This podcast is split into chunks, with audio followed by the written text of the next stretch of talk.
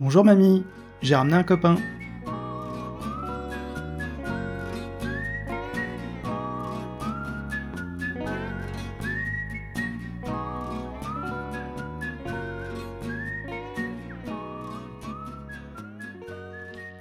Bonsoir et bienvenue dans la cybersécurité expliquée à ma grand-mère, le podcast pour expliquer la cybersécurité à des gens qui n'y comprennent rien. On parle souvent de l'OSINT, euh, parfois euh, à tort et à travers, mais c'est pourtant un sujet hyper intéressant puisque le ZINT c'est un acronyme pour parler de d'open source intelligence en, bon français, c'est-à-dire du renseignement à source ouverte. C'est quelque chose d'extrêmement large puisque finalement les informations sont partout, elles nous entourent. Il y a plein de possibilités de récupérer de, de l'information à source ouverte, mais il y a un vecteur particulier qui est très intéressant parce qu'il est utilisé par tout le monde, c'est l'image. Et justement, ce soir, pour parler de, Zint, je vais, j'accueille Julien Métaillé, qui est spécialiste de, ce domaine, de le Zint. Alors, Julien, bonsoir. Est-ce que tu peux te présenter? Bonsoir Nicolas. Avant tout, merci euh, de me recevoir dans ton émission que j'aime beaucoup et dont j'aime particulièrement le titre, euh, puisque c'est une expression que j'utilise assez souvent quand j'essaye de vulgariser aussi de mon côté un peu mes activités. Euh, je vais me présenter en quelques mots. Euh, donc, je suis lyonnais, j'ai 45 ans. Et j'ai aujourd'hui trois activités dans, ma vie professionnelle. La première qui est une activité de développement, parce que j'ai une société qui, fait du développement informatique. La deuxième qui est tout ce qui est test d'intrusion sur les systèmes informatiques, qu'on appelle également le pen test.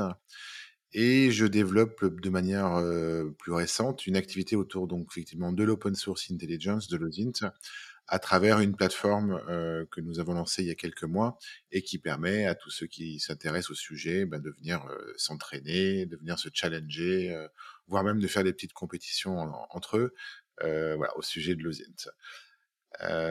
donc cette espèce de triple, voilà, triple compétence, triple histoire a une certaine logique, hein, puisque dans la cybersécurité, on va retrouver de l'OSINT, dans l'OSINT, on va retrouver un certain nombre de méthodologies qu'on va utiliser, qu'on va retirer du développement, par exemple. Donc, en fait, ces trois, voilà, ces trois, ces trois mondes se, se touchent et se rencontrent assez souvent. C'est un petit peu, voilà, pour ça que je garde un peu dans le pied dans, dans chacun d'entre eux. Comme bien souvent en cybersécurité, hein, les sujets sont rarement isolés les uns des autres. Il y a souvent des, euh, des ponts et des, des interférences qui, euh, qui s'opèrent. Alors, Justement, est-ce que tu peux déjà nous expliquer un petit peu qu'est-ce que c'est euh, qu'est-ce que c'est et surtout à quoi ça sert? Alors l'OSINT, à la base, ça vient du monde du renseignement, hein, donc forcément d'origine euh, stratégique et militaire, puisque c'est euh, euh de, tout temps, les, quelque part, les, les militaires ont eu besoin d'avoir des informations sur, sur ce qui se passait dans leur vie pour pouvoir prendre de bonnes décisions. Euh, si on remonte d'ailleurs dans l'histoire, la, première mention de l'osine que j'ai pu retrouver dans, dans, dans, dans l'histoire, c'est, ça date de Sun Tzu hein, dans l'art de la guerre, où Sun Tzu explique que ben, pour avoir la supériorité sur, sur, le, sur le champ militaire, il faut avoir des informations concernant son ennemi. Et quelque part, on est déjà dans, dans, dans cette notion de renseignement. Euh, L'osine, dans les faits, euh, a commencé à se, on va dire, à devenir euh, open source comme tel que tel qu'il est défini par par son nom. Euh, au début des années 2000 réellement avec l'avènement d'internet et puis les bases de données et surtout l'arrivée de Google euh, voilà c'est le moment où l'OSINT a commencé à exister en tant que tel il, c'est important de rappeler ce que c'est que l'OSINT. L'OSINT, c'est une méthodologie, hein, c'est pas un métier, c'est, une méthodologie, c'est une discipline aujourd'hui, une compétence qu'on peut acquérir même sans être informaticien, c'est tout son intérêt également et qui va permettre d'apprendre à rechercher, à collecter et à surtout analyser des informations en source ouverte, c'est-à-dire des informations qui sont obtenues de manière légale. Il n'est pas question de hacking, il n'est pas question de phishing, de ce genre de choses. Toutes les données qu'on va chercher sont légales. Alors si on peut donner un exemple très concret, euh, récemment, euh, ben, Greta Thunberg a eu un, euh, un, petit euh, comment dire tweet euh, enfin, était comment dire impliqué dans un tweet un peu un peu rageux. On va dire ça comme ça. Et l'auteur du tweet justement s'est fait bah, s'est fait démasquer parce que bah, en analysant l'image on a trouvé quelques quelques informations assez intéressantes qui ont permis de le, de le localiser alors, l'histoire est, sympathique, mais en revanche, elle n'est pas tout à fait vraie. Euh, si on parle bien des deux influenceurs euh, kickboxers euh, qui se sont fait effectivement arrêter en Roumanie à cause d'un carton de pizza, ça aurait pu. C'est vrai que l'occasion était belle. Non, dans les faits, la police roumaine, je crois, avait déjà des renseignements sur la localisation bien avant l'histoire. Mais c'est vrai que le, voilà, dans le monde de l'usine, on aurait bien aimé que ça se passe comme ça. Malheureusement, c'est pas le cas. Ça sera pour les prochaines fois. Oui, oui, oui, ça, ça arrivera d'autres fois. C'est déjà arrivé en fait dans le passé. Hein, on a, euh, on a des hackers hein, qui se sont fait euh, arrêter parce qu'ils se sont pris en photo avec leurs petites amies euh, dans des endroits reconnaissables. Donc il y, a des, il, y a, il y a des cas dans le passé déjà aujourd'hui d'Ozint qui, qui ont servi à de l'arrestation de criminels. Tu fais référence aux plages d'Odessa? Oui, entre autres, il y a eu aussi à Rome, je crois, ou à Venise, il y a eu voilà une, photo malheureuse qui a été prise. Donc, euh, il, y a, un certain nombre de, fuites d'informations, hein, pour pas parler de données, pour parler d'informations, euh, qui aujourd'hui peuvent servir euh, aux autorités pour voilà croiser des informations, regrouper des enquêtes et puis et puis mener des actions. Alors, juste pour bien préciser ce que c'est que parce que en réalité, les sources sont multiples et variées. Euh, là, on faisait référence par exemple à une image, mais euh, euh, ça peut être le, cas aussi des, des, trafics aériens, hein, comme tout le monde le sait, il y a des codes transpondeurs qui permettent d'identifier le trajet des avions, et c'est la raison pour laquelle on a réussi à faire des statistiques sur les vols d'Elon Musk, entre autres, mais d'autres personnes aussi. Donc ça fait partie aussi de ce type de, de renseignements. Mais est-ce que tu pourrais juste nous expliquer, au-delà de la simple image, peut-être les autres sources d'informations dont on dispose, sachant que toi, tu es spécialisé dans un domaine particulier, et je pense que pour nos éditeurs, ça peut être euh, intéressant de connaître aussi les autres sources. Alors, il y a, deux aspects à ce que tu évoques là. Il y a déjà les applications métiers qu'on peut trouver à l'osine. Ça, on en reparlera peut-être un petit peu après parce que c'est important. Et puis, il y a ce qu'on appelle les grandes disciplines de l'OSINT, c'est-à-dire euh, à partir de quelles informations on va travailler pour pouvoir tirer de, des conclusions ou trouver d'autres informations. Donc, on, on, connaît très classiquement ce qu'on appelle la géoint ou l'imint, c'est-à-dire qu'on va étudier les photographies, alors que ça soit euh, des photos sur les réseaux sociaux, ça peut être des, photographies euh, satellitaires, ça peut être des rendus, etc. Euh, tout ce qui est visuel va pouvoir être analysé et servir ensuite à tirer des conclusions. Euh, on, la groupe en général avec la géoïne, c'est-à-dire qu'à partir du moment où on a une photo qui a été prise par exemple avec un paysage, de pouvoir analyser le paysage, alors en fonction par exemple des montagnes, en fonction des reliefs, en fonction de la météo, en fonction d'un certain nombre d'informations qu'on peut trouver.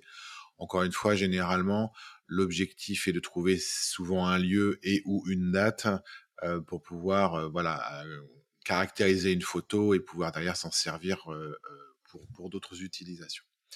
Ça, c'est ce qu'on connaît un petit peu du grand public, c'est-à-dire retrouver des informations sur une photo. Il y a d'autres informations, notamment ce qu'on appelle le SOCMINT, c'est-à-dire le fait de pouvoir chercher des, informations sur les personnes, et en particulier à travers les réseaux sociaux, qui sont une, masse d'informations assez colossale, comme chacun sait. Euh, et là, on va utiliser des techniques un petit peu différentes, puisqu'on va, on va être à la recherche de personnes plus qu'à la recherche de lieux. Donc c'est encore une discipline et, un petit peu à part. Et puis après, on va avoir des, des, des un petit peu plus euh, un peu plus confidentiels, moins utilisés, comme ce qu'on appelle le massint ou le SIGINT, c'est-à-dire l'analyse des signaux radars. Et là, effectivement, on va retrouver ce que tu évoquais tout à l'heure, euh, bah, notamment les déplacements d'avions ou de bateaux, euh, les analyses des capteurs d'incendie, par exemple, ou des ondes radio. Euh, tous ces éléments qui sont euh, euh, accessibles quand on sait consulter les sources où elles se trouvent vont permettre parfois de tirer des conclusions. Un, petit exemple que j'aime bien citer en ce moment, en particulier en Ukraine, il y a tout le système de détection des, in des incendies de forêt qui est utilisé par les militaires, tout simplement parce que quand un détecteur d'incendie bah, détecte un feu aujourd'hui en Ukraine, c'est quand même bien souvent une zone d'activité et du coup ça permet quand même de situer probablement des zones de combat ou des zones de bombardement, par exemple. Et là, on va détourner en fait le, enfin, le, but initial en fait du signal pour en tirer des conclusions différentes. Et c'est ça qui est fabuleux avec le ZIN, c'est qu'à partir de un élément qui a l'air anodin comme ça en apparence, euh, quand on sait le collecter, quand on sait le combiner et l'analyser, on peut euh, arriver à des, à des conclusions et des informations assez incroyables. C'est vraiment toute la puissance de l'analyse de la donnée, quoi, finalement. Oui, oui, parce que alors, l'OSINT insiste souvent sur le fait de savoir la collecter, puisqu'il y a, il y a plein d'outils, il y a plein de sources, et c'est ça qui amuse un petit peu euh, bah, les OSINTers, puis les gens qui, aiment l'information en général. Mais l'essentiel du travail de, de l'OSINT, c'est dans l'analyse des données, bien sûr, euh, parce que déjà, on va récolter énormément d'informations. Il va falloir la nettoyer, hein, parce qu'on a beaucoup d'informations inutiles, d'informations fausses bien souvent. Et derrière, il va falloir ne conserver que l'information pertinente et surtout une information qu'on va être capable de confirmer euh, pour pouvoir la réutiliser derrière. Non, c'est ça qu'on a trouvé. Du tissu. Qu'est-ce que ça peut bien être? L'origine du tissu remonte à la nuit des temps. On estime son apparition aux alentours de longtemps avant Jésus-Christ. Le but étant bien sûr bah, d'éviter d'aller sur des fausses pistes, d'éviter de, tirer de mauvaises conclusions sur une analyse qui aurait été euh, pas suffisamment bien faite. Donc, dans la méthodologie de l'OSINT, on va retrouver un petit peu ce qu'on appelle le cycle du renseignement, alors que tous les gens qui ont bossé un petit peu dans le monde de l'information connaissent, c'est-à-dire que on va euh, analyser un petit peu ce, dont on dispose comme info. Euh, on va analyser où est-ce qu'on veut arriver, on va choisir les outils qu'on va vouloir utiliser pour, euh, pour répondre aux questions. Ensuite, en phase 2, on va, faire la collecte de données. Donc, on va aller chercher les infos, on va les stocker, etc. Et en phase 3, bien sûr, on va les analyser. Et c'est cette partie-là qui est la plus importante, puisque c'est elle qui va déterminer derrière si l'information, elle est pertinente, si elle est utile, et surtout si elle est réutilisable. Euh, voilà, le cycle de renseignement. Et puis derrière, on va continuer, on va reboucler en fait sur ce fonctionnement-là. On trouve une info, on va l'utiliser pour en trouver d'autres, et ainsi de suite. Et c'est un petit peu un cycle sans fin, en tout cas, jusqu'à ce qu'on arrive euh, bah, à ce qu'on cherche tout simplement. Très bien. Donc là, tu viens de décrire euh, finalement les différentes sources euh, d'informations disponibles. Donc on a parlé des traces radars, on a parlé aussi ben, de tout ce qui est finalement à disposition. Hein. Et, donc toi, ta spécialité, c'est plutôt sur le, traitement des images. Déjà, est-ce que tu peux me le confirmer? Alors, en fait, mon, métier euh, principal, c'est la cybersécurité. C'est-à-dire que je vais, euh, vais euh, m'attaquer principalement à des systèmes informatiques donc, ce qui va m'intéresser quand je fais ce type d'opération en termes de préparation, c'est d'essayer de comprendre quelles sont les technologies qui peuvent être utilisées, qui sont les personnes qui vont travailler sur ces technologies et, et comment en fait réussir mon attaque informatique en collectant des informations contextuelles sur, sur ma cible. Ça, c'est très informatique. On va utiliser voilà des, des outils euh, plutôt techniques pour pour faire ce type de recherche, mais pas que. Hein. Par exemple, on va se servir euh, bah, d'un CV trouvé sur le bon coin qui va décrire les compétences d'un développeur et va nous donner des informations très précieuses euh, sur euh, le type de techno qui peuvent être utilisés ou sur un administrateur système, etc. Ça, c'est très classique et ça fait partie du processus de, de des tests d'intrusion informatique. On fait des recherches avant d'attaquer. Euh, c'est une phrase que je répète souvent, mais euh, on a tendance à, se dire entre nous, euh, donnez-moi quatre heures pour couper un arbre, j'en passerai trois à aiguiser ma hache. C'est tout à fait le, principe de la préparation aux usines pour la cybersécurité. Il y a, un type de cyber-offensive qui se développe de plus en plus en France qu'on appelle le Red Team, euh, que j'ai l'occasion de pratiquer de temps en temps, c'est que là, on va s'attaquer globalement au risque de l'entreprise, c'est-à-dire pas uniquement ses, serveurs et ses réseaux, on va également s'attaquer à l'entreprise euh, à travers ses collaborateurs et à travers ses personnes clés. C'est-à-dire que l'idée, c'est de dire qu'est-ce qu'on pourrait, si on était un acteur malveillant, utiliser comme information qu'on va trouver sur les personnes qui travaillent dans une entreprise et comment on va les utiliser soit pour mener une intrusion physique, soit tout simplement pour nuire à l'entreprise. Et c'est là que savoir collecter des informations sur les personnes, sur les entreprises, sur les technologies, va faire que, alors quand on est bien intentionné comme nous qui travaillons, euh, voilà, comme comme hacker éthique, euh, on va utiliser ces données pour aider les entreprises à se protéger. Sauf que quand on est acteur malveillant, là, euh, on a accès quand même à des données qui peuvent être sensibles et quand on prend le temps un petit peu de fouiller dans la vie euh, d'une entreprise et de ses collaborateurs, eh ben, on peut trouver des, biais d'attaque assez importants. Et là, effectivement, on va être amené à analyser des images, euh, en particulier, par exemple, euh, identifier un bâtiment, identifier un matériel informatique ou identifier des personnes. Un, truc qu'on fait assez souvent qui marche pas mal, par exemple, c'est de regarder un petit peu les soirées d'entreprise qui sont faites euh, et publiées souvent sur les réseaux sociaux, et puis d'envoyer derrière un mail de phishing extrêmement contextualisé qui dit par exemple, bah, venez découvrir les photos cachées de la soirée d'hier soir. Et ça, quelque part, on fait de l'OSINT pour pouvoir contextualiser des attaques. Donc, on va analyser des images, on va essayer de reconnaître des personnes, on va analyser des situations. Euh, donc, le travail de l'image fait partie de mon travail, mais c'est pas forcément la grande majorité des recherches que je fais en tout cas. D'accord, ok. Merci d'avoir précisé parce que c'est un détail euh, assez important de contextualiser euh, euh, ton cadre de travail et l'exemple que tu as donné euh, est assez intéressant. D'ailleurs, je pense que je, je le réutiliserai à l'occasion.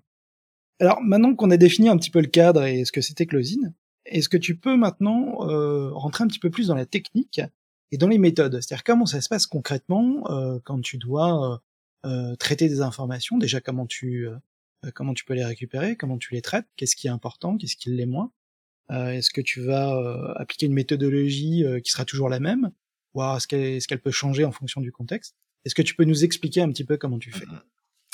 Alors, euh, la méthodologie de l'OSINT, euh, on, on, part systématiquement au, au, niveau le plus fin du cycle du renseignement que j'ai évoqué tout à l'heure.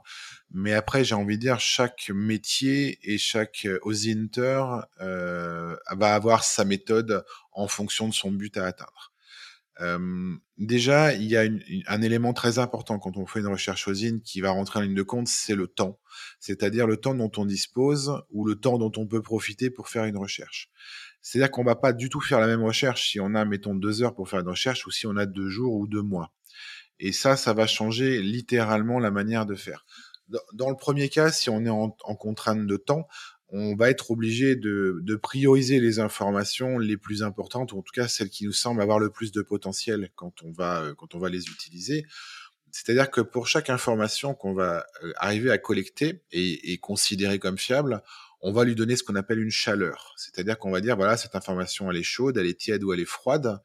Et bien entendu, je vais euh, aller prioritairement sur les informations chaudes parce que je sais que, un, elles sont plus pertinentes que les froides et surtout, elles ont un potentiel de m'amener de nouvelles informations qui est bien supérieur. Donc, plus le temps est court pour la recherche et plus on va se focuser sur les informations chaudes et quelque part mettre de côté les informations froides. J'ai envie de dire, on les traitera si on a le temps et en général, ben, on les met de côté. Ça, c'est la première chose. Après, il y a le niveau de certitude qu'on peut avoir sur une information en disant une information qui est sûre, bien entendu, elle va être prioritaire sur une information sur laquelle on peut émettre un doute. Et le doute, il peut être raisonnable ou il peut être fort. Alors une information douteuse, ça ne veut pas dire qu'il faut la jeter, hein, c'est pas pas l'objectif. Par contre, euh, s'appuyer dessus pour faire une nouvelle recherche ou déclencher une nouvelle piste, ça peut nous faire prendre un risque d'aller sur euh, sur un sur une voie sans issue ou de, se tromper. Donc là aussi, on va privilégier les informations fiables ou en tout cas celles qui sont confirmées ou confirmables pour pouvoir continuer. Donc tout, euh, l'instinct en fait de l'osinter consiste à dire en fonction de là où il veut aller, il va privilégier l'information en fonction de sa chaleur, euh, son origine, est-ce que la source est fiable ou pas, et puis surtout sa pertinence vis-à-vis -vis de la recherche finale. Si par exemple je fais une recherche sur des personnes, tout ce qui va être email, téléphone, nom, euh, euh, euh, contexte familial va être utile pour arriver au, au, au, bout de ma de mon enquête. En revanche, si je fais une recherche, j'en sais rien, sur un brevet ou sur une technologie, bon, euh, les personnes c'est moins important, c'est pas là-dessus qu'en fait que je vais me focuser. Donc chaque enquête quelque part à travers une méthode qui est de dire on va prioriser des points de pivot, donc ces espèces d'informations sur lesquelles on, desquelles on va se resservir pour en trouver d'autres, eh ben, on va pas les cataloguer ou les prioriser de la même façon en fonction de ce qu'on est en train de faire. Et c'est, là, en fait, qui est tout l'art de l'osine, c'est de dire, être capable euh, de ressentir euh, vers quels outils ou vers quelles sources il faut aller en fonction de ce qu'on dispose comme information à l'origine. Et, euh, et on, on, revient sur le cycle du renseignement. J'analyse ce que j'ai, j'analyse là où je veux arriver. Je vais choisir mes outils. Et, là aussi, on va parler peut-être un petit peu de technique sur les outils, mais il y a des outils qui sont faciles d'utilisation. Il y a des outils qui sont plus difficiles d'utilisation. Et puis, il y a carrément des cas où il faut euh, programmer pour pouvoir extraire et traiter l'information. bah là aussi, si vous êtes un développeur chevronné, euh, ben, peut-être que vous irez plus rapidement, plus facilement sur les outils à programmer. Si vous n'y connaissez rien dans l'informatique, bah, ça va être les outils en ligne ou les outils faciles d'utilisation qui vont être euh, euh, votre priorité. Donc, il y a aussi le niveau quelque part technique de l'OSINTER qui va rentrer en ligne de compte euh, dans le choix des outils et dans la méthodologie. Ok. En fin de compte, c'est un peu le mélange entre euh, le, le, flair du douanier et euh, la rigueur du mathématicien, j'ai l'impression. Vous naviguez sur un chalutier, j'imagine. Avec un véhicule immatriculé dans l'île de France Ouais, il y a un côté, euh, il y a un côté instinctif hein, qui, est, important. Il faut, faut écouter son instinct. Euh, ça, c'est une culture que moi j'ai depuis longtemps, parce que quand on corrige des bugs sur une application, c'est un peu la même chose. Euh, souvent, l'instinct et l'esprit humain est bien fait. Donc, quand, on a le sentiment de devoir aller quelque part, euh, ça vaut le coup quand même d'en tenir compte. Après, c'est quelque chose dont il faut aussi se méfier parce que y a le pire ennemi de l'osinter aujourd'hui, c'est la supposition. Ça, je crois que ce sont des choses qu'il faut euh, bannir de nos métiers, c'est de dire, je suppose que euh, il y a une chance sur deux de se tromper. C'est vrai qu'il y a une chance sur deux de réussir, mais il y a quand même surtout une chance sur deux de se tromper. Et aujourd'hui, vérifier confirmer une information est absolument primordial dans, le traitement, euh, tout simplement pour ne pas s'égarer dans la masse d'informations. On n'est pas sur une enquête de police où on va émettre des hypothèses, où il est assez facile de vérifier trois alibis, etc. Là, quand on émet une hypothèse, on va être, on part pour des heures de recherche, on va collecter peut-être des gigas de données, et, se tromper sur une supposition, quelque part, c'est euh, perdre un temps colossal et, et, probablement planter son enquête. Donc, euh, l'instinct, il peut être un allié, mais aussi il peut être un traître. Donc, il faut quand même être capable de se méfier de soi-même sur, euh, sur ces sujets-là. La technique, c'est indéniable. Quelqu'un qui va maîtriser les outils techniques euh, va bien sûr être plus efficace, plus rapide euh, que quelqu'un qui ne les maîtrise pas. Euh, là aussi, hein, la maîtrise de l'outil informatique, alors au sens large, hein, je ne parle pas de faire de la programmation, mais euh, de maîtriser des outils peut-être plus avancés que qu'une simple recherche Google, bah, vont permettre de, de, tout simplement d'être plus efficace. Tu me posais la question juste avant le, rendez-vous de quoi, pourquoi je fais autant de veille et, et de publications sur LinkedIn. Euh, parce que encore une fois, tout ça a un rapport, tout, toute information que je vais avoir lue, même si elle n'est pas forcément assimilée euh, directement au moment où je la lis, je sais qu'elle existe quelque part. Et le jour où j'en aurai besoin, je sais que mon cerveau me dira ah ça, tu en as parlé il y a trois mois et je sais où retrouver cette information. Et quelque part, la veille sur les outils, la veille sur les méthodos, la veille sur les gens qui pratiquent ce métier, elle est, euh, elle est très importante simplement voilà pour enregistrer et surtout être conscient de toutes les possibilités qui s'offrent à nous. Parce que je pense que c'est ça qu'on a du mal à percevoir, c'est il y a tellement d'outils, il y a tellement de sources que euh, personne ne les connaît toutes. Par contre, savoir les trouver, ouais, ça c'est le, vrai avantage du, de l'Osinter, c'est quand il sait où trouver les outils et où trouver les sources quand il est en panne d'idées, tout simplement. Ok. Alors pour reprendre Dante, euh, si je te je résume un petit peu ce que tu dis, c'est plus que la certitude, le doute me plaît, euh, puisqu'il faut douter finalement un peu pour pouvoir avancer. Euh, tu as donné plein d'exemples, mais est-ce que tu pourrais donner un exemple, alors encore une fois assez simple, parce qu'il faut pas oublier que euh, ma grand-mère euh, n'a pas forcément beaucoup de connaissances techniques, mais un exemple qui pour illustrer un petit peu de ce que, ce que tu viens d'expliquer, peut-être un exemple qui pourrait parler à tout le monde, quelque chose d'assez simple pour, pour comprendre. Eh ben, un exemple tout bête hein, qui, qui, arrive à chacun d'entre nous régulièrement. Euh, voilà, c'est la sonnette qui va euh, qui, va retentir dans la maison et puis quelqu'un qui va se présenter pour euh, proposer de faire des travaux dans une maison, un, artisan qui, qui, va se proposer, etc. Et euh, qui va vous dire voilà, moi je vais être capable de repeindre vos murs euh, pour une somme modique. je suis une entreprise, je suis je suis certifié décennal, etc. Sauf que bah, il y a énormément de, d'arnaques, il y a énormément de défaillances aussi au niveau des entreprises. Et par exemple, être capable, à partir du nom d'une entreprise, de s'informer sur sa santé financière, de s'informer, savoir si elle n'a pas simplement déposé le bilan le mois dernier, ou de savoir simplement si elle existe réellement, si la personne qui se présente en fait bien partie. Eh ben, c'est déjà un acte d'OSINT. Alors, dans le monde de, la finance, on appelle ça la due diligence. C'est quelque chose qui se fait euh, depuis toujours quand on veut racheter une entreprise. On s'assure que bah, ce qu'on rachète est en bon état. Bah, c'est pareil quand on est un particulier, quand on est quelque part soumis à une, euh, on va dire une sollicitation étrangère, alors qu'elle soit euh, euh, qu'elle arrive par, par email dans le cadre, par exemple, d'un phishing, ou qu'elle arrive simplement par la porte d'entrée dans le cadre d'un démarcheur, eh ben, être capable de, de faire la distinction entre le vrai du faux, quelque part, ça permet de se protéger euh, un petit peu de voilà des quelques dangers, des quelques arnaques auxquels on peut être, tout le monde peut être confronté en fait tous les jours. Tout le monde a reçu par SMS par exemple, euh, en ce moment c'est la vignette critère, je crois que c'est un, un, voilà SMS que tout le monde a reçu, ou alors ça a été le CPF aussi à un autre moment donné. Voilà, euh, les, les, cybercriminels surfent sur l'actualité. Euh, euh, plus récemment, c'était euh, des, faux dons pour, pour le séisme en Turquie. Encore une fois, tout, tout, ça a l'air crédible et douter de ce qu'on, à ce à quoi on est confronté de faire simplement quelques vérifications quand on est un particulier, quand on est ta grand-mère, quelque part, ça peut éviter bien des problèmes. Et, et c'est pas compliqué d'aller chercher une information sur Google. C'est la première étape quelque part vers le site. Ok. Et alors justement, euh, tu viens d'ouvrir un peu une porte sur le, la protection, c'est-à-dire comment comment se protéger. Donc tu viens de, déjà de donner quelques conseils.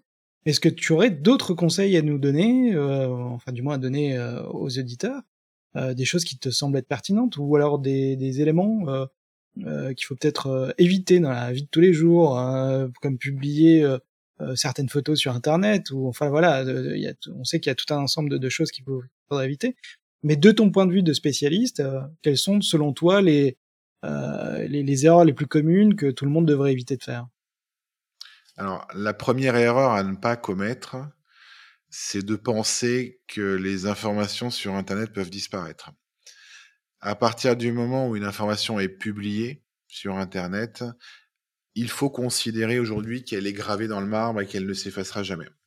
Quand bien même vous allez supprimer votre poste, quand bien même vous allez supprimer une photo, euh, rien ne, ne, vous confirmera que euh, personne n'a fait un screenshot ou aura publié, aura partagé, etc.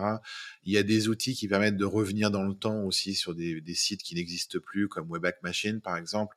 Donc aujourd'hui, la première erreur, c'est de considérer que si vous avez effacé quelque chose, c'est vraiment effacé. Ce n'est pas vrai, ce n'est pas le cas. Euh, et en particulier sur tous les outils qui sont gérés par les Américains, puisque les Américains ne font assez assez peu de considération pour les données personnelles, des choses sur lesquelles en France on se bat un petit peu plus, et qu'aujourd'hui une société américaine qui aura euh, en quelque part enregistré vos données personnelles à travers une inscription sur une boutique en ligne ou sur un service, vous pensez bien que cette donnée a de la valeur et quand quelque chose vaut de l'argent aux États-Unis, on s'en débarrasse pas. Donc il faut considérer qu'à partir du moment où on est consommateurs et utilisateurs de services sur Internet, et d'autant plus si ces services sont gratuits. Je vous rappelle l'adage euh, courant, si c'est gratuit, c'est vous le produit, hein, ça n'a jamais été aussi vrai. Donc à partir du moment où vous, vous acceptez quelque part de saisir vos informations personnelles euh, sur Internet, vous, vous, les confiez à la toile. Ça, c'est une prise de conscience et quelque part, c'est un, un, une, première étape vers la protection qu'on qui, qu'on peut avoir. Alors, euh, je pense que ce conseil-là aussi, il faut euh, un peu le, le, le, marteler auprès des plus jeunes, euh, parce que d'expérience, euh, bah souvent les, les, les, plus âgés entre guillemets ont, ont peut-être plus de considération par rapport à leurs données personnelles et, surtout vont être un peu plus prudents par rapport à ce qu'ils font sur Internet. Mais malheureusement, la jeune génération est beaucoup plus light sur ce sur ce point. Et malheureusement, il peut y avoir certains cas un petit peu compliqués à gérer par la suite euh, pour ben, euh, ceux qui ont euh, commis l'imprudence peut-être d'envoyer des photos alors qu'ils n'auraient pas dû ouais. sur des sur des réseaux sociaux. Alors, pour, c'est vrai que les plus jeunes ont cette chance quelque part de démarrer dans leur vie numérique, donc quelque part euh, démarrent entre guillemets d'un environnement vierge. Euh, c'est pas totalement vrai puisque malheureusement leurs parents de la génération XYZ euh, ont publié des photos de leurs enfants depuis des années. donc bon, les cas qu'il faut euh, faire comprendre un petit peu à, à nos plus jeunes euh, et le plus tôt possible, c'est que tout ce qui est publié peut être plus tard utilisé. Euh, deux exemples qui me viennent à l'esprit parce qu'on les rencontre assez souvent, effectivement, les photos euh, de nudes, par exemple, qui peuvent être envoyés même en privé à quelqu'un qu'on connaît pas, eh bien, bien souvent, ça peut se finir en chantage, ça peut se finir en cyberharcèlement ou en diffusion massive. Et derrière, euh, alors pour faire de l'accompagnement d'adolescents en situation difficile euh, cyber, je, ne peux que, que, que, vous retranscrire ce que je rencontre régulièrement. C'est qu'aujourd'hui, il y a quand même un manque de sensibilisation aujourd'hui dans les lycées et les collèges qui font que euh, les enfants et les ados ne, ne sont pas conscients de ce à quoi peuvent servir leurs données et leurs photos. Euh, et ça, il est important de le dès, dès que l'âge le permet en fait de faire de la sensibilisation en disant une photo de vous nu avec un visage euh, découvert, c'est un danger pour vous, c'est un danger pour vos parents, et c'est une opportunité en fait pour toute la cybermalveillance qui hésitera pas un instant à s'en servir que, que en se fichant royalement que vous ayez que 12 ans ou 13 ans en ayant fait ça. Euh, ça c'est un premier point. Après, il y a aussi les, les, les, photos qui peuvent vous suivre dans votre future vie professionnelle. Euh, moi qui travaille dans le monde de la cyber, euh, quand je vois un, un, un candidat, par exemple, alors pour de l'alternance ou pour un poste pour faire du hacking éthique, et que je vois un passif euh, extrêmement non éthique dans la pratique du piratage, euh, ben, pas nécessairement écarter la candidature, mais entre lui et quelqu'un qui, qui aura un passé propre, bien sûr, le choix il est vite fait. Alors, on est d'accord, hein, la, loi, le code, empêche normalement de faire ce type de vérification euh, quand on recrute quelqu'un. Les cabinets de recrutement ne sont pas censés aller sur les réseaux sociaux personnels pour faire ce type de vérification. Dans la vraie vie, vous pensez bien que tout le monde le fait, euh, et que ce qu'on peut laisser comme trace derrière soi quand on a euh, 16, 18, 20 ans, euh, bah, peut vous suivre un petit moment, mine de rien, et on peut retrouver des trucs assez, moches sur, sur, Internet. Euh, ça, c'est pour des effets immédiats qu'on peut comprendre. Après, le risque principal des données personnelles, par exemple, je vais me prendre en photo avec ma carte d'identité ou ce genre de choses. On en voit aussi sur les réseaux sociaux tous les jours. Bon, là, on est plus dans l'usurpation d'identité.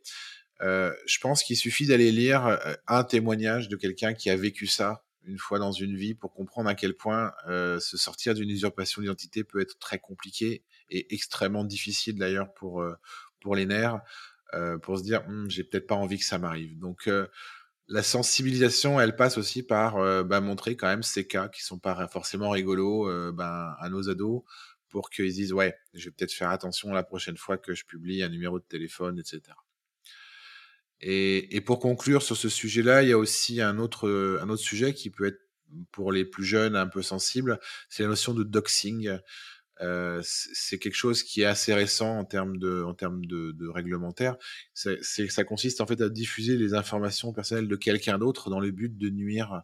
C'est-à-dire, je vais publier un numéro de téléphone, un email de quelqu'un que j'aime pas au lycée ou avec qui je suis en, voilà, je suis en, je me suis disputé.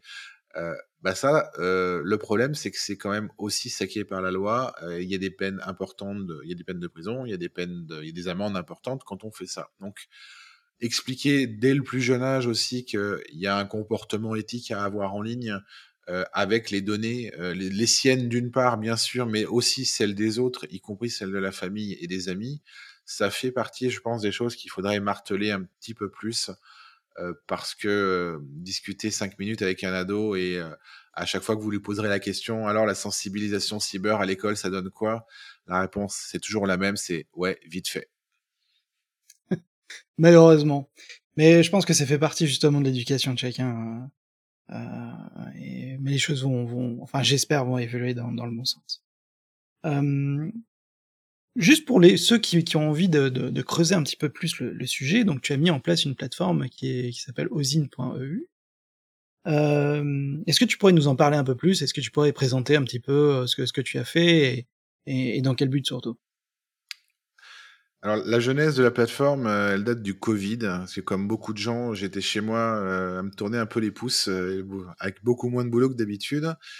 Et puis je me suis dit tiens, je vais ça va m'occuper déjà moi et puis ça occupera un peu mes amis. Je vais faire une espèce de chasse au trésor en ligne pour voilà faire connaître des trucs que j'avais trouvé amusants ou des, des, petits fun facts voilà sur internet.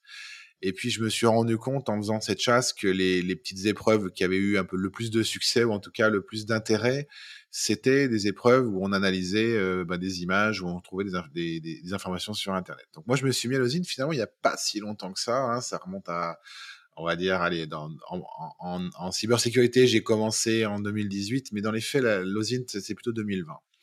Donc c'est pas si loin que ça, parce que c'est une discipline qui est quand même assez jeune euh, en termes de pratique. Et puis je me suis dit bah c'est rigolo, euh, je vais euh, je vais faire profiter un peu de mes découvertes sur les sources d'informations que je peux découvrir en, en, faisant ça sur mon temps perso. Je vais publier quelques petits challenges sur LinkedIn. Et puis alors au départ, bah, j'avais 10 joueurs assez fidèles, je leur fais un petit signe d'ailleurs, parce qu'ils sont toujours là. Euh, qui me répondaient, et puis 20, et puis 50, et puis 300. Et puis quand je me suis rendu compte que je passais plus de temps à, répondre aux joueurs euh, sur LinkedIn qu'à faire mon boulot, euh, je me suis dit, voilà, il y a, un manque, il manque quelque chose aujourd'hui pour, répondre un peu à cette soif d'apprendre, à cette soif de, comprendre. Et, donc, on a décidé avec bah, le petit groupe d'origine de, de, développer cette plateforme qui s'appelle donc osint.eu et dont le but est de pouvoir euh, fournir des contenus pédagogiques euh, ben, aux personnes qui souhaiteraient s'intéresser au sujet. Alors on, reste sur des contenus légers, hein, on est sur l'apprentissage, on n'est pas sur l'expertise, hein, on, a vraiment un but pédagogique. Et puis de dire aussi, une fois qu'on a appris comment faire de l'OSINT, eh ben, ce qui est important, c'est de pratiquer. Parce que, parce que comme beaucoup de choses, apprendre c'est une chose, pratiquer c'est ce qui fait vraiment assimiler la connaissance et puis la pratique.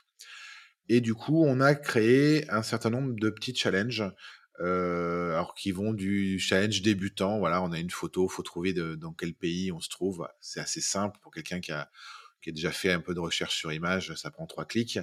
Et jusqu'à des challenges euh, beaucoup plus complexes euh, qui vont qui vont avoir plusieurs niveaux de pivot ou des sources d'informations plus plus difficiles à trouver. Et le but étant de dire voilà, vous progressez un petit peu euh, bah, selon votre pratique, selon le temps dont vous disposez vous allez pouvoir euh, petit à petit vous heurter à des challenges de plus en plus difficiles. Et puis comme on, on considère qu'il est quand même difficile dans ces domaines-là d'évoluer tout seul, on a mis en place aussi un, Discord pour que la communauté puisse s'entraider. Et je tiens particulièrement, alors déjà à remercier tous les gens qui s'y trouvent. On n'est pas loin de 3 ou 4 000 personnes maintenant, donc ça fait une belle communauté. Et surtout, il y a une entraide qui s'est mise en place où ceux qui ont fait les challenges vont aider ceux qui n'y arrivent pas. Et ça, je trouve ça génial. Moi, c'est tout à fait l'esprit dans lequel j'aime travailler, c'est de dire, euh, ben, tout le monde n'a pas euh, les mêmes capacités, tout le monde n'a pas le même temps à passer. Et parfois, ben, on a simplement besoin d'un petit coup de main pour euh, arriver à franchir une barrière. Et puis, et puis, on aidera le suivant derrière. Voilà. Donc, il y a un espèce d'esprit communautaire qui s'est mis en place, qui est très sympa. On essaye aussi pas trop se prendre au sérieux. Alors on n'est pas on n'est pas issu du monde du renseignement comme j'ai pu entendre, dire euh, dans des bruits de couloir. Non, on est vraiment l'idée c'est de rester dans le pédagogique et dans l'apprentissage. Euh, la plateforme aujourd'hui permet notamment de donc gratuitement, hein, parce ce sont des services qui sont faits bénévolement par toute l'équipe, euh, de s'inscrire. On peut jouer en équipe aussi, on, donc on peut se défier entre équipes. On, collecte des points, il y a un classement, voilà, un petit peu. Euh, bah, comme on le retrouve sur les plateformes d'entraînement pour le hacking, hein, comme Hack the Box par exemple. Comme les CTF, ouais. Ouais, on a réutilisé un petit peu bah, les choses dont on sait qui, qui, fonctionnent bien puis qui sont appréciées de nos joueurs. Et puis derrière, on est, on a euh, pas mal d'idées de développement. Hein, L'objectif étant, euh, alors c'est plus un secret maintenant, mais on, on a pour, pour, ambition de développer une certification sur le domaine de l'OSINT qui puisse être reconnue euh, bah, dans le monde du privé comme dans le monde du public. Donc, qui dit certification, dit contenu pédagogique, dit examen, dit financement. Donc, tout un, tout un nombre de choses assez importantes sur lesquelles on est en train de travailler en ce moment. Et puis, bien sûr, l'objectif derrière pour les, les, les, personnes qui ont euh, souhaité se faire certifier, c'est d'être mis en relation avec le monde du travail qui est extrêmement demandeur aujourd'hui de compétences aux INT et euh, dans tous les domaines, que ce soit la cyber, que ce soit le recrutement, que ce soit l'intelligence économique, que ce soit euh, la fraude. Voilà, il y a beaucoup de, on a déjà beaucoup de sollicitations, on a pas mal de recruteurs aujourd'hui qui sont déjà sur Discord, bah, qui regardent un petit peu les, les joueurs, hein, et, et, voilà, il y a une logique à tout ça de dire, je le disais tout à l'heure, l'OSINT n'est pas encore un métier, euh, en tout cas pas à part entière. Euh, les, je pense que les choses vont, vont changer. On aimerait bien, en tout cas, à travers notre plateforme et puis ce qu'on produit, euh, bah, en être un acteur important. Super. Alors juste, je précise que Ozine, bon, je, je, rajouterai le lien euh, dans, dans, les commentaires, enfin dans la description de ce podcast, et c'est Ozine avec un Z et non un S. Euh, petit détail quand même assez important pour éviter de, de faire fausse route. Euh, Ce que j'entends aussi, c'est que euh, va devenir un métier, euh, et comme souvent en, cybersécurité, euh, je pense que la plupart des RSSI euh, qui font ce métier-là aujourd'hui, ben, c'est un métier qui n'existait pas vraiment il y a dix ans, euh, bah, parce que c'est des choses qui évoluent, et, c'est super finalement d'être à la jeunesse de ces, nouveaux métiers, de ces nouvelles pratiques, parce que bah, il faut justement des gens comme toi qui s'engagent à un moment donné pour essayer de formaliser et structurer tout ça. L'avenir nous appartient et nous en ferons ce qu'on a décidé qu'on en ferait demain, dès aujourd'hui. Vous pourriez la noter celle-là parce qu'elle est bien. Ça reste encore un peu lourd, c'est vrai, mais elle est pas mal, je trouve. Euh, donc, ben, grand merci à toi, en tout cas, d'avoir euh, d'animer cette communauté et de, euh, et de donner euh, à tous l'opportunité de d'améliorer ses connaissances sur le sur le domaine. Tu veux peut-être ajouter le, le, mot de la fin, quelque chose qui te tient à cœur ou que tu voudrais partager avec nous? Alors, je, je, finis, quand on me pose cette question, je finis toujours par la même, la, la même réponse parce qu'elle est importante. Euh, c'est une compétence, quand elle est bien utilisée, qui peut avoir des résultats incroyables et quand elle est mal utilisée, qui peut aussi avoir des résultats incroyables. Euh, J'insiste sur le fait que l'OSINT euh, doit être euh, réalisé dans un but bienveillant, dans un but protectif ou pédagogique, et en aucun cas pour nuire à qui que ce soit. Donc, on, on utilise l'acronyme OSINT for Good dans notre euh, voilà dans notre milieu en disant si vous devez aujourd'hui euh, pratiquer l'OSINT, faites-le dans un but soit de comprendre, soit de d'aider les autres, mais en aucun cas pour voilà pour nuire à quelqu'un ni une entreprise, même si c'est un concurrent, même si c'est quelqu'un que vous détestez. Je sais, c'est très tentant mais ne vous laissez pas, euh, je vais, je vais paraphraser Star Wars, mais ne vous laissez pas attirer par le côté sombre de la Force sur ce sujet-là, parce que malheureusement derrière les dégâts peuvent être considérables et on les mesure pas toujours, et, euh, et surtout vous vous mettez en danger euh, juridiquement et, et, moralement. Donc voilà, faites de l'OSINT comme il faut, apprenez à faire de l'OSINT parce que c'est pas quelque chose qui s'improvise, et surtout utilisez cette compétence pour des bonnes raisons. Je te remercie. Euh, C'était vraiment un vrai plaisir de, partager ce moment-là avec toi. J'espère que nos éditeurs apprécieront euh, toutes les informations que tu as données. Euh, en tout cas, je les encourage fortement à, se renseigner sur ce, sur ce domaine qui est passionnant. Euh, j'ai moi-même testé ta, ta plateforme. Euh, je, je, suis assez enfin, j'ai vu assez rapidement mes limites, malheureusement. Mais bon, c'est pas forcément mon cœur de métier, mais en tout cas, c'est vraiment quelque chose d'hyper pédagogique. Je, si, si, vous avez cinq minutes, euh, même un peu plus à passer, euh, n'hésitez pas à remplacer une série Netflix par quelques heures sur cette plateforme et vous en viendrez, vous en ressortirez grandi, je pense. écoute, Julien, encore un grand merci d'avoir participé à cette émission, à cet épisode de la cybersécurité expliquée à ma grand-mère.